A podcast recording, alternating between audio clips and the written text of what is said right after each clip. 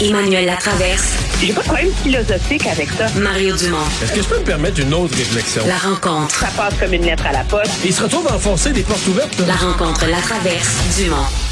Bonjour Emmanuel. Bonjour. Jacques Metzing et le NPD qui étaient en caucus là, ces jours-ci.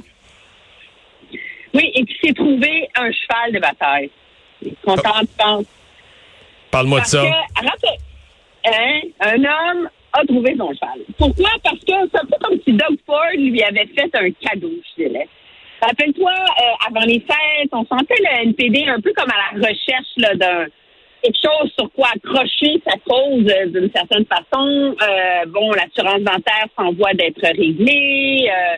Comment il peut continuer à mettre de la pression sur le gouvernement? Puis là, il faisait pression sur M. Trudeau. Si M. Trudeau signe pas une entente avec les provinces, ben ça se peut qu'on soit tenté de défaire le gouvernement. Pas, c'était ni précis ni crédible.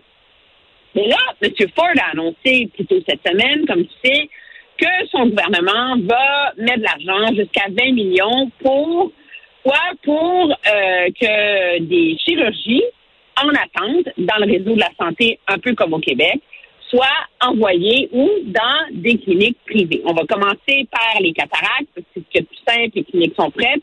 Mais à terme, pour augmenter la cadence des chirurgies, on veut jusqu'à faire des euh, opérations de remplacement du genou et de la hanche dans des cliniques où c'est encore l'État. Ben, c'est un peu, payer. c'est un peu ce qui se fait au Québec, là, sincèrement. là. Oui, c'est ce qui se fait au Québec depuis le, la troisième, deuxième vague de la pandémie, je pense. Moi, avec ça Mais faisait Canada- déjà avant, puis qu'on a, ouais, qu'on a réaccéléré au Québec, effectivement, avec la pandémie. Mais il s'en est déjà fait avant, là.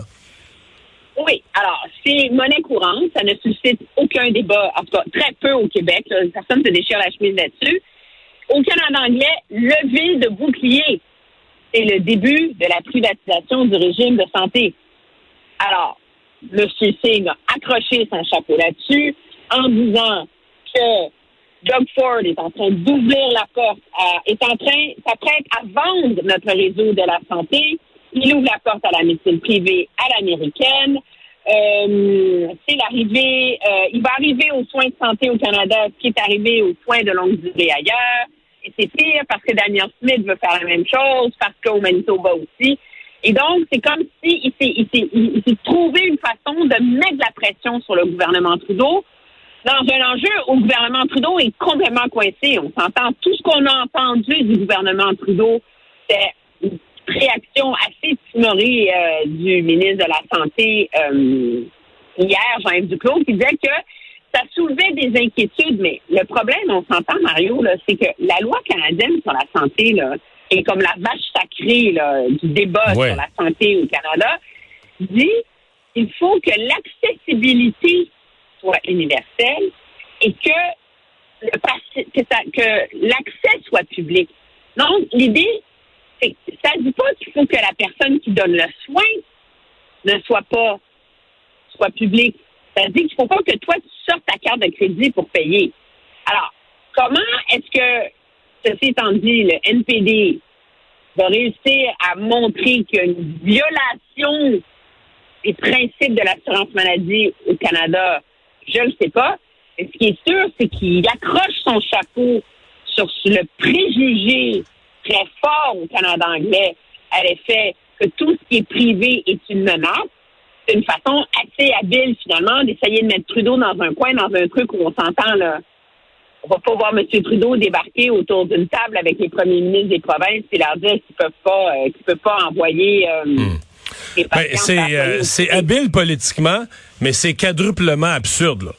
C'est absurde parce que tu reviens à l'époque de Jean Chrétien de défendre le meilleur système de santé du meilleur pays au monde, alors que, a un des pires systèmes de santé dans le monde, mais là, les gens le voient davantage, tu sais, qu'on n'a pas de service, on n'est plus capable de se faire soigner, que c'est le bordel.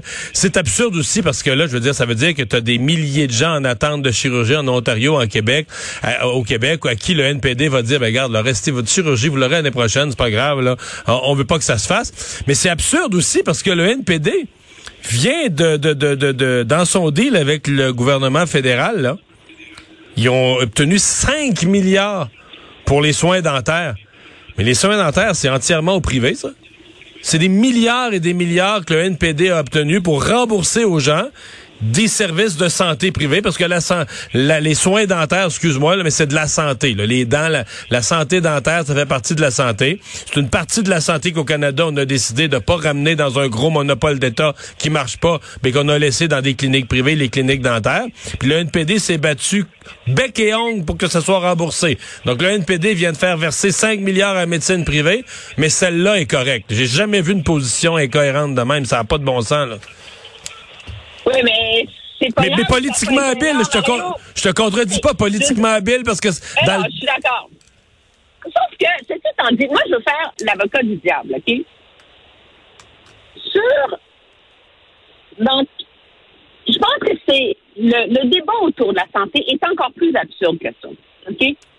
Parce que, rappelle-toi, la ligne d'Ottawa, le grand scandale, quand Paul Martin a donné des milliards aux provinces, ça a servi à payer les augmentations de salaire des médecins. Hein? Ça, c'est l'épouvantail, c'est, c'est comme, c'est, c'est l'obsession fédérale. OK? Mais on a un réseau de la santé où on se choque d'avoir donné de l'argent aux augmentations de salaire des médecins.